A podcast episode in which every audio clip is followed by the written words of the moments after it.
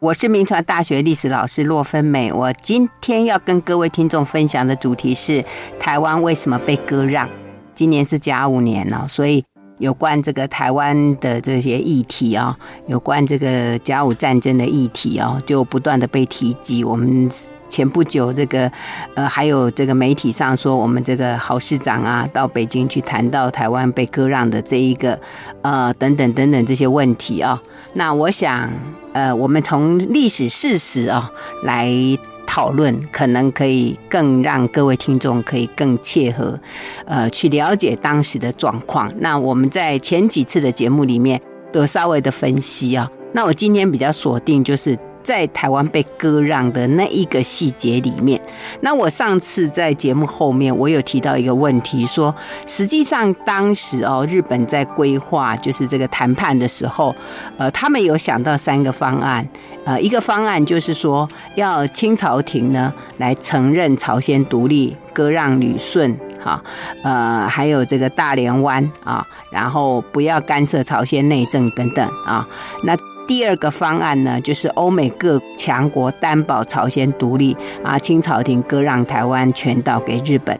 那第三个方案是日本提出停战条约条件前，要知道中国的整个动向。所以意思就是说，它是有三个方案。那台湾割让这件事情，它其实只是一个选项。可是后来为什么变成呃是一个必要条件啊？那我们就来看它整个。转变的过程，那其实当时为什么要去设想这个三个方案？因为整个甲午战争爆发，那。就是有各国就开始出来要调停，尤其是英国，他就出面要去调停。那这个调停是没有成功，可是日本当时的外相陆奥中光就想说：“哦，那还是先为这个战争的结果做一个设想好了，不然大家会一直来问。”所以他就跟伊藤博文就想了一个这样的一个方案啊。那当然，这个方案是这个陆奥中光跟伊藤博文两个自己。在那边设想，那想完之后，当然要提出来啊，就是跟大家去做一个讨论啊。那当时他们这个提出来之后，当然大家就开始有讨论。当然，随着这个战争的发生啊，那整个那个情势对北京越来越不利啊，呃，所以那时候清朝廷就非常的焦虑啊，就说啊，赶快就不得不公开说，呃，我们愿意承认朝鲜独立，还有愿意赔偿军费，那是不是请各国继续来调停？可是因为英国他之前调停失败了，那慢慢态度他就比较倾向日本。那德国认为说这个议和无济于事啊，所以他也不想要调停。那俄国呢，他觉得这个他也没有要参加这个调停，他只是说不断的加强他自己在远东方面的一些部队的实力啊。那只有美国愿意出面来劝日本停战。那当时呢，因为美国决定。愿意出来哈，所以陆奥中光就想说，呃，这个美国愿意出面了嘛？因为美国对日本一向是比较友好，好，所以他觉得对他的谈判是有利，呃，所以他就跟美国讲说，你跟清朝廷讲说，要他任命一个事他有全权的啊，就他的权力是比较大，而且可以。呃，就是等于是一个真正的代表啊，然后双方面可以进行谈判。那李鸿章当时呃接到这样的一个一个讯息之后，他就派了一个当时天津的海关税务司，是一个德国人，叫德崔林。请他当这个代表到日本去，去探寻说日本的大概谈判的内容啊。那当这个德崔林到达日本之后，那日本就觉得啊，你就不是中国人，你是西方人，呃，而且你不是清朝廷的官员，就拒绝他啊。所以李鸿章只好继续跟朝廷说，哦，这个代表不行，那是不是再给我呃另外一个代表啊？那这时候的这个日本呢？呃，因为双方面已经开始进入，要开始准备要要做一个议和了嘛，啊，那可是呢，因为在整个战场上、战争上，一个在整个国际的一个这个法令里面呢，就说如果你对台湾没有实际的占领，你去要求割让，这是名不正言不顺啊，所以你一定要有一个实际的占领。所以当时伊藤博文呢，就在这个呃一八九四年的十二月四号，就向当时的这个就是等于军队的总部大本营，就提出一个紧急的战略，说要直冲威海卫，然后掠夺台湾啊。也就是说，他们日本的海军应该直接把山东的威海卫的这个整个中国的这个北洋舰队把它攻陷。那等到这个舰队攻陷之后呢，军队就赶快南下进攻台湾。那等到进攻台湾成功，进攻澎湖成功，那就可以取得跟清朝廷议和的筹码。而且那个时候，因为已经十二月四号了，已经进入冬天。那你知道冬天整个北方哦就会结冰，海上就结冰，这样子对那个整个战况是会不利的。所以他们就觉得，哎，这时候应该要呃赶快把军队拉到南方来啊，这是呃当时的状况。所以那个时候这个。整个军队里面，大家就不断的在做这样的建议啊，就大概就是说，呃，应该要赶快，就是把军队，一个就是把他们的军区扩大，一方面就是尽量往南方走啊。那大概这是当时呃他们这个协商的一个结果啊。所以不管怎么样，就是呃以台湾为目标的这一个部分呢，大概已经差不多已经变成一种共识。好，那既然变成共识的话，那就开始，呃，日本就开始要采取行动。那我们刚刚讲的都是在军方在他们这个官员里面的讨论。那此外，就是在他们的舆论方面啊，当时的这个有一个叫《东京经济杂志》，它是代表这个日本新兴的资本家的一些意见啊。那他们也觉得啊，他们当时在讨论里面呢，就是说，哎，这个。台湾哦，本来他们是觉得北方这个直隶哦，就是东北这边比较重要。可是后来整个讨论里面又觉得，哎，台湾是比较重要，而且在当时的天气里面呢，还是以台湾为主，好，所以赞成，好，赞成这样啊。那当时在这个官僚里面呢，呃，还有一个人啊，就是方松正义，他也非常的赞成，就是割让台湾，他就写了一封信给伊藤博文说。应该要跟中国、跟清朝廷要求，就是索取军费赔偿十亿元，而且要割让台湾澎湖。他们倒是反对割让辽东半岛，为什么？因为觉得，呃，辽东半岛那边还要这个，就是后面的这个经营什么要花比较多钱啊，觉得台湾比较好，而且认为说，呃，如果一定要台湾跟辽东半岛都要的话，呃，当时那个，呃，桂太郎还说，不然就把那个。呃，辽东半岛就是割给朝鲜，然后他们再跟朝鲜来租借，有类似这样的一些讨论啊。所以总而言之，就是在当时的整个这个日本的军方里面，呃，或者民间舆论里面，都认为。割让台湾很好，也就经过这么样的讨论以后，哈，呃，那当然就慢慢形成共识。特别还有两个人是一个很重要的关键，就是西乡重道跟华山资纪，因为他们当时哦，呃，原来都是在牡丹社事件的时候，就是来占取台湾的当时的军队领导。那这时候他们又是在天皇的这个等于呃军队的这个会议里面的主要人。所以他们当然更极力、极力、极力要来争取。所以就在一八九五年的一月二十七日，整个御前会议大概这件事情割让台湾就被定案。好，那这是日本自己内部的想法。那欧美各国的态度怎么样？他们对日本要来占领台湾这件事情有什么想法？对要求割让台湾这件事情有什么想法？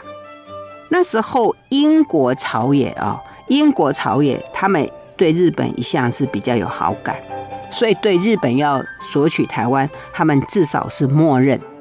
这是英国。那俄国呢？他是关心的是辽东半岛，台湾他没有意见，而且他也不反对。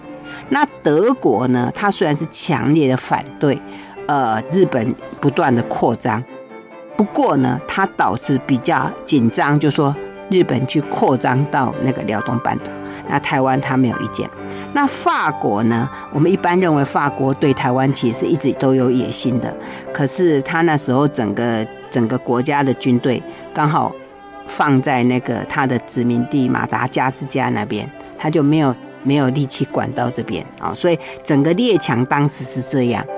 那当然，我们刚提到说最亲近日本的是美国。那美国那时候呢，他们就是有一个美国驻华公使叫田贝，好，还有美国驻日公使叫谭恩，他们就负责做传达呃中日双方面意见的桥梁啊。所以当时呢，这个。中日双方如果提出条件，那都是由他们两个在那边转达。那那时候呢，呃，我们刚刚前面提到讲说，这个日本希望清朝廷能够派取一个全权大臣。那当时他们要的大概就是李鸿章。好，他们希望是李鸿章这样的情形啊，所以我们这样看起来，就是说，当时整个欧美各国，他们虽然很怕，也很反对日本往中国大陆去发展，但是对台湾割让，认为已经没有办法免去了啊，所以在这种状况之下，那当然对日本在马关条约里面把割让台湾放作一个必要的条件，这当然非常具有。鼓励的作用。好，我们先谈到这里，休息一下。广告过后，再回到九八新闻台、九八讲堂。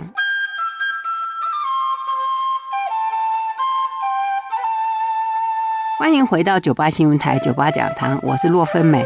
我今天在节目中跟各位听众分享的主题是台湾为什么被割让？哦，那我们刚刚在前一段里面呢，大概把台湾割让从选项变成必要条件的一个辩论过程里面，还有。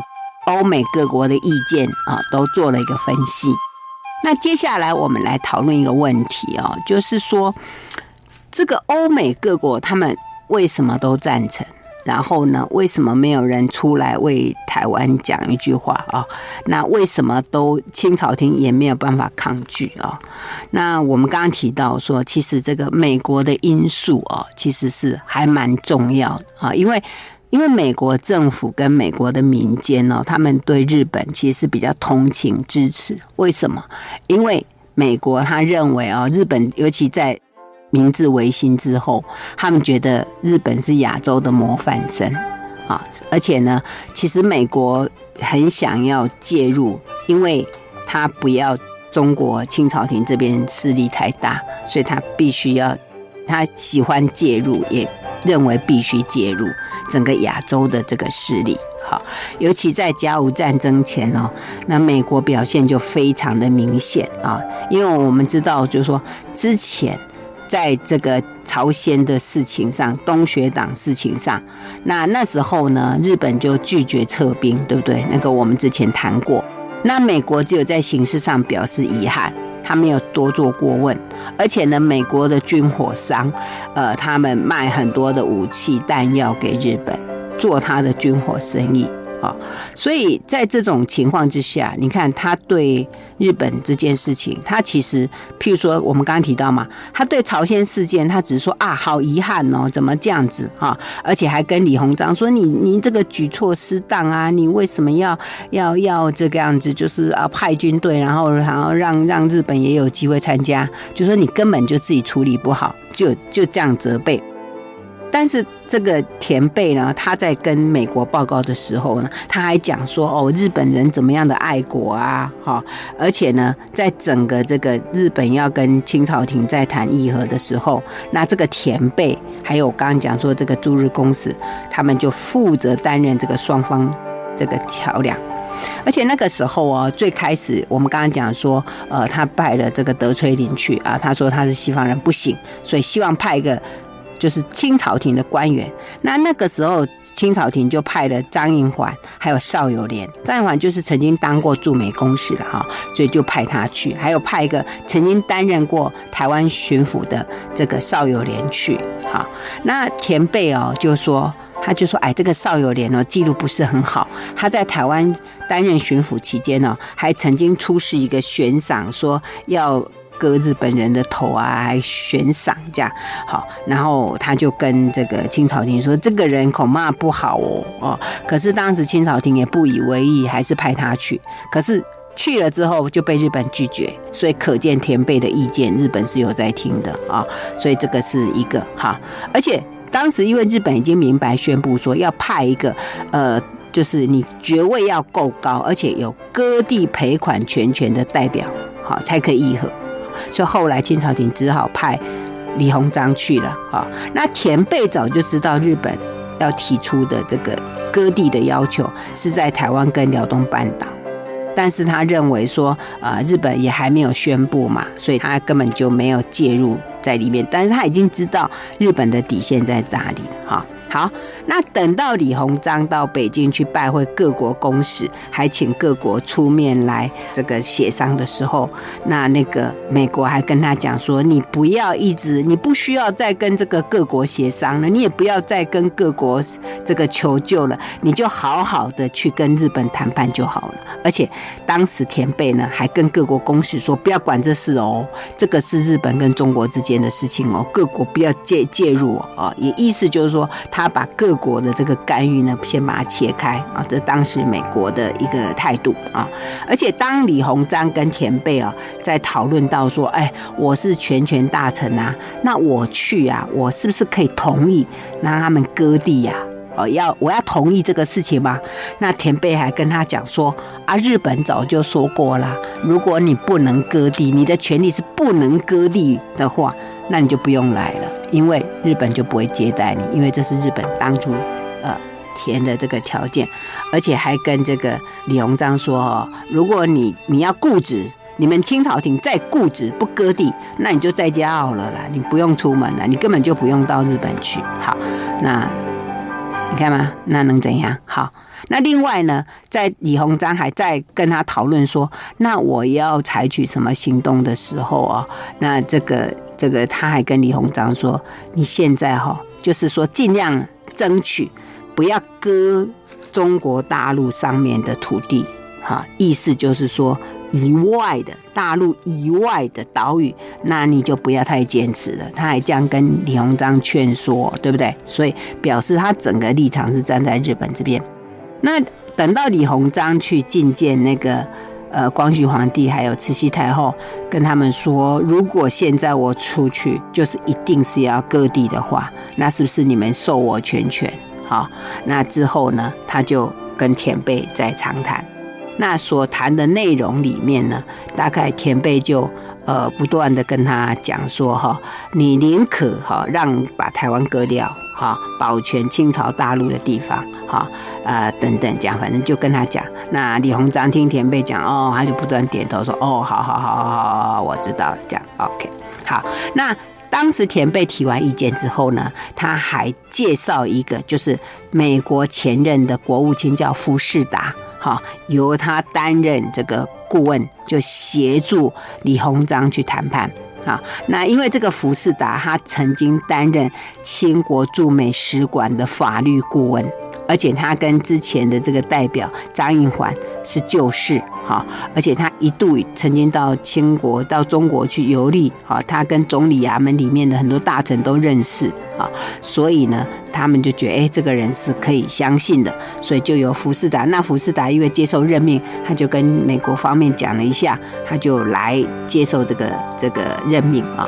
那之前我不是讲说，那个张应环跟邵友莲去。去日本谈判的时候，其实这个福士达就已经担任他们的顾问了哈。那去了没有谈判成，不过他也拿到了一笔很高的哈两万五千块的美金的这个酬劳哦，还不错。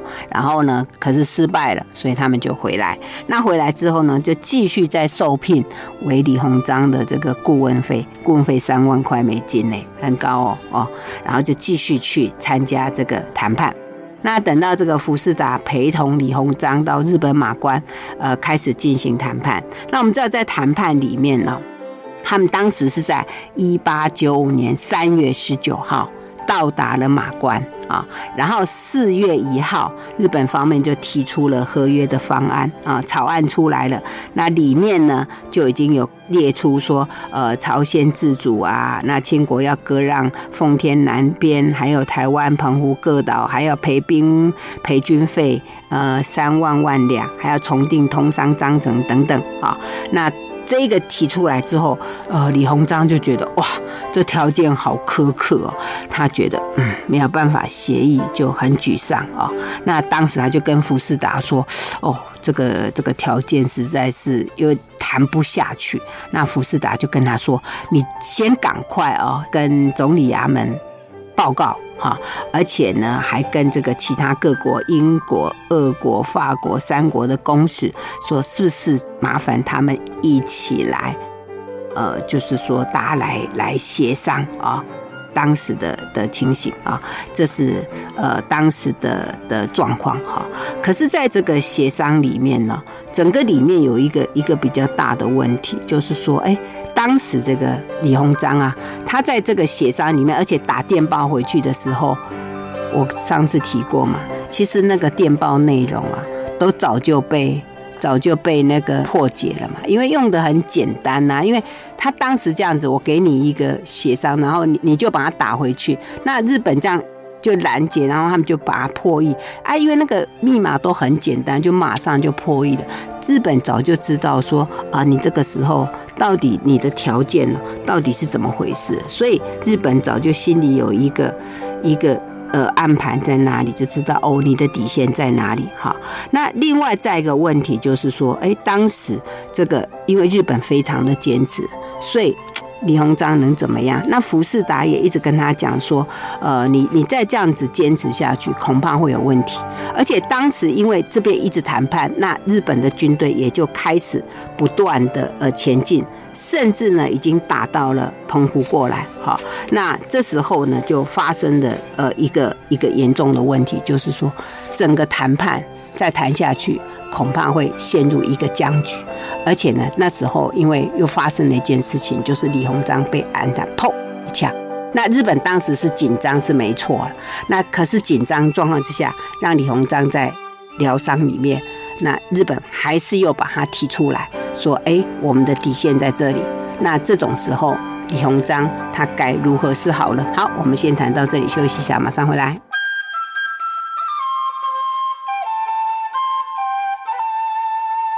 欢迎回到九八新闻台九八讲堂，我是骆芬美。我今天在节目中跟各位听众分享的主题是台湾为什么被割让哦？那我刚刚在谈到说，呃，这个李鸿章他们在这个日本马关哦，在跟日本谈判的时候哦，那当然整个这个状况哦，其实是非常的紧急啊，而且在谈判的过程里面呢，还发生这个李鸿章哦。他在返回行馆的途中就被日本小山丰太郎那开枪就击中他的左脸，那整个衣服哦都是沾满这个血迹，而且他当场昏倒。哇！一时间这个现场大乱哦。那当然这个时候那个凶手他就呃藏入那个。旁边的一个店铺，然后就跑掉啊！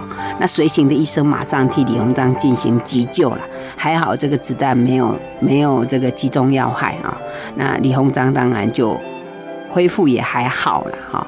那因为随着这个时候啊，你在谈判的这个过程里面，那日本当时的军队也打攻陷到澎湖啊，呃，虽然不是台湾本岛啦，可是它就是已经是一种就是胁迫，因为在这个呃。当时的这个国际的这些约定里面，就是你如果没有占领的事实，你不可以要求割让。所以日本就是利用这样子，就造成一种就是说，我已经占领到你台湾的呃一个岛屿了，所以呢，就是呃对这个谈判是有利的啊，这是当时情。所以这个整个情况其实非常的危险。那。当然，这个因为李鸿章又发生这个事情，所以当时伊藤博文一方面担心说整个国际舆论指责，可是呢，他又又怕李鸿章一生气就说好我要走了，可是呢，又希望这个谈判可以顺利的进行，哈，呃，然后等等等等，就就当时的情形，哈，那不管怎么样，就是。这个谈判还是要继续啊，所以当时这个日本后来还是把这个谈判的这个内容还是送去，呃，就是李鸿章是呃在还在行馆里面呢，他们就叫他先看嘛。那我刚刚讲就是提出来的条件真的是很很很糟糕，就是非割让不可。所以当时李鸿章跟福士达商量，结果就是要请示清朝廷啊，而且就是打电报嘛哈。那我刚刚讲说这个电报的内容根本就已经被破，后来就被破译了，因为呃他就比对就好了，而且当时那个密码很简单，就一二三四五一二三四五六七八就这样，所以他就对对对对就知道当时那个清朝廷就回信就是说呃你就是说呃大陆的这个部分坚持。坚持，那因为我们知道为什么坚持，因为你知道这个辽东半岛这边是比较靠这个经济，而且。东北这边是满清朝廷，他的一个等于是他起他们的这个的基地嘛，他们的根据地啊，所以那个地方哦，他们是一定要坚持。那岛屿这边呢，就呃，OK，就没有特别坚持。所以这就是李鸿章拿到的一个底线。日本早就知道，所以在这整个谈判里面，当然就没什么好好争辩啊。所以等到李鸿章的伤口差不多了，他们就进行了第四次的会议啊，然后。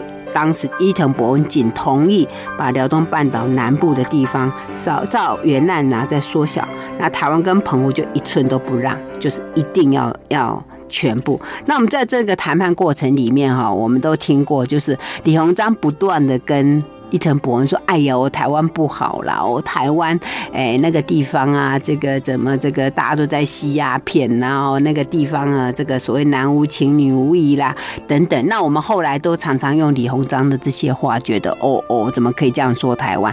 那其实那是在谈判桌上嘛。李鸿章他脑袋怎么想，我们不知道啦。不过他为了要说服日本放弃台湾，他倒是说了这些话啊，哦。那这些话就后来被当作说哦。”人家很多人就说哦，那台湾怎么三年小反啦，五年一大乱呐，男无情女无义啦，等等啊这些话。那当然，谈判桌上的话能够能够相信多少，我们也很难讲。除非你再问李，把李鸿章叫出来问一下好了。OK 哈，所以这是当时的整个整个状况。那总而言之，就是这个不管李鸿章怎么样苦苦的这个相求啊，最后还是依照日本之意，就把。辽东半岛、台湾全岛、澎湖列岛割让给日本，那赔偿军费应二万万两。哈，那里面是说，在两年之内，日本可以准许，呃，就是你割让给日本这些地方的人，他们在两年之内可以选择是要留着还是要离开啊，等等等等。哈，那我们知道后来那个，呃，辽东半岛就在三国干涉之后就还回去了。好，那台湾岛是后来就。在条约里面，就是说永久割让。我们知道后来五十年之后，日本投降，这个战争就结束。OK，那刚刚那个谈判哦，这个结束了。那你知道吗？李鸿章当时也知道说啊，惨了，这下子他回到国内来啊，他回到中国，他一定是灰头土脸。所以当时他回到天津哦，他其实是不敢去北京。报告，因为你知道他当时在谈判是谈判签的，可是还是要这个朝廷同意才可以。你没有同意这个方案，还是不会通过啊。所以当时呢，他还请求那个他回到天津，然后他就跟福士达说：“呃，现在呢，诶，我身体不是很舒服，你是不是可以帮我去跟北京报告一下哦？”那当时福士达说：“哦。”好吧，好，而且还拿了一笔酬劳啊，然后就去，然后去到北京的时候哦，就跟那个那个光绪皇帝他们这边争辩。那当时哦，清朝廷还很很很硬哦，说不行啊，呃，这个怎么可以？那福士达就说开玩笑，你当初我们要签的时候，我们有打电报回来，然后我们打电报回来的时候，你有同意耶，你有同意，所以我们才签。而且呢，你现在已经。已经签了，那我们已经同意了，那你现在是要怎样？哈，后来不得已，清朝廷才同意啊，把这个约给定下来。可是等到这个约定下来之后啊，因为台湾当时就反抗，所以那个台湾民主国就出来啊，反抗运动就非常非常的激烈。那怎么办？那日本他已经要派人来台湾。等于是接收了嘛，哈，因为你已经在这个马关条约里面，台湾已经被割让，所以日本已经要派代表出来要来接收。那因为当时台湾的这个台湾民主国的非常的激烈，所以李鸿章就又跟这个日本反映，他说：“呃，现在不能去哦，现在去哦，台湾民众反抗的很严重啊。那日本说不行，那个条约已经定了，你不可以再反悔。那怎么办？那现在清朝廷必须派一个人去。那你知道清朝廷派谁？就是派李经方，就派李鸿章的儿子去啊。那当时李鸿章说：“哦，这个清朝廷简直是找我们父子麻烦，是怎样？呃，我我我我我们去去签这个割台的这个条约哈，已经够。”倒霉了，那你现在还要我李经方去？那你去台湾准会没命啊！台湾的民情，对不对？所以当时就跟那个福士达说：“你可不可以再帮一次忙，好不好？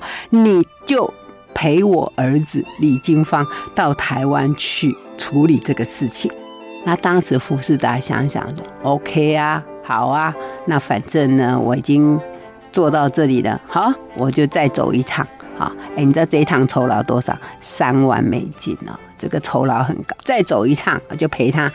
那当时哦，他们这个这个船走的。要到台湾的时候，那李金芳就说：“我不敢上，我不要上，我不要到台湾的，太可怕哦，我怕去会被揍啊。”那那福士达就说：“哎，没关系，照这个国际的这个这个法律里面啊，其实只要在那个等于是在船上啊约定好，就可以就是做一个交接这样的一个仪式，好，不需要，所以就跟日本约好了在船上。”做这一个交接，好，那终于就帮李经方哦解了这个围啊，那也就顺利的达成了这样的一个约定，好，一个交接。那交接完之后呢，就把台湾交给日本了。那李金芳跟福士达就结束了，就完成了这个任务。那福士达当时呢，呃，就从日本。然后回到了美国，那听说他去日日本了，接受了款待哦，哇，这是庆功宴呐。所以你觉得呢？这个美国的态度到底是怎样哦？那当时当然，呃，福士达其在他后来的这个回忆录里面啊，他们其实就提到有承认说，其实在当时整个他们的整个陪同。李鸿章谈判的这个过程里面，其实是完全是站在日本的这一方啊来做一个，等于是做一个谈判啊。其实当时是这样啊。那这个回头哈，我们再来跟听众聊一个问题：美国为什么这样子啊？他为什么要这么一再一再的要帮日本这件事情？这个其实有一个部分，也许我们在过去的历史课本里面都没有特别去谈过，就是美国在亚洲的这一个策略。其实美国它一向哦，它一向就是对亚洲这边它的态度，呃，到底是怎么样？呃，美国在独立之前哦，他对中国他不是很知道。他也没有太多的机会可以参与到中国的这事情，因为我们知道中国的广州这边很早就开放，不是开放了，就是说欧洲各国都不断的到中国做事情，是在广州。可是美国在独立之前，它是英国的殖民地，它没有机会参与。好，可是你知道那时候欧洲人，特别是英国人，喜欢喝中国的茶，那。美国是英国的移民哈殖民地，所以当英国人移民到美国的时候，就把这个茶叶喝茶的习惯就带过去。那带过去之后，你就知道喝茶的人口就多。那茶叶在人类历史里面，它其实是，尤其在近代以来，它其实扮演一个很重要的一个，等于是发财的一个很重要，因为它很轻，那利润又很高。好，所以美国因为茶叶，因为喝茶哦，他就对茶叶的出产地中国有一个很高的想象，而且呢，他很希望可以跟中国做生意啊，这是他对东方。所以你知道吗？这个美国它一向哦，就是说对东方对。应该怎么讲？应该不叫东方吧，因为中国是在美国的西方啊，所以你知道很好笑一件事情哦，就是其实美国为什么一直会往西部拓展是因为中国。啊，你以为那个看那个电影那个西部牛仔，这个美国的这个西部开拓史，你有没有想过他是为什么要一直往西部开拓？因为他要到中国，他因为要在中国做生意。可是你知道，在他独立之前，那个是英国东印度公司的专利，他不可以。可是等到美国独立了，啊，他跟英国战争，然后独立战争成功之后，他摆脱了这个英国东印度公司的桎梏，他就可以开始跟中国直接做生意。那当时想要做的其实就是茶叶，OK，好，这是他的整个对亚洲的想象。可是你知道吗？他既然很想要介入亚洲，他当然就开始全力啊，就是要跟中国这边做生意。可是问题来了，就是如果他要跟中国做生意这件事情的话，那这里面当然还有几个东西他需要去讨论。可是当时哦，你知道西方国家跟中国做生意有一个最大的麻烦，就是他们要跟中国买很多的茶叶是没有错，还有丝绸。问题是西方人不管带什么东西来中国都不买，对不对？OK，所以呢，在贸易上就会很大的逆差，然后这个逆差底下呢，就会造成他们很大的一种困扰，所以他们就开始去找怎么样找到东西可以来卖给中国。那中国人要什么？很麻烦哦，好，中国人，哎，这个美国人当时带好多东西来卖给中国，你知道带什么吗？呃，他们带很多，他们发现中国人喜欢毛皮，好，所以他们就到处去找各种有毛的动物，然后去剥皮下来卖给你。所以你知道吗？为了跟中国做生意啊，整个太平洋、大西洋上岛屿上很多的动物都不见，因为他就一直割皮割皮来取皮来卖给你啊，然后呢？呃，他们又又去采很多的什么人参啦、燕窝啦，到处去哈。那也因为这样，就发现到很多太平洋的岛屿。那也因为这样，后来夏威夷被美国占领也是这个原因，因为他要从美国到亚洲到中国，他要经过太平洋，所以太平洋里面的岛屿就会变成被他看见。好，所以这里面有趣了一个问题哦。那台湾在哪里？台湾也在太平洋上。啊，所以其实美国也很早就看到台湾这个地方，他们也觉得哦，台湾这个地方我想要，所以曾经美国也曾经想要占领过台湾。这段历史以后有机会来跟听众再来报告。OK，好，那但是后来为什么他去支持日本来占领台湾？为什么支持日本？因为他当时本来美国很想要，可是美国想要的是商人。还有一些传教士，可是美国自己呢？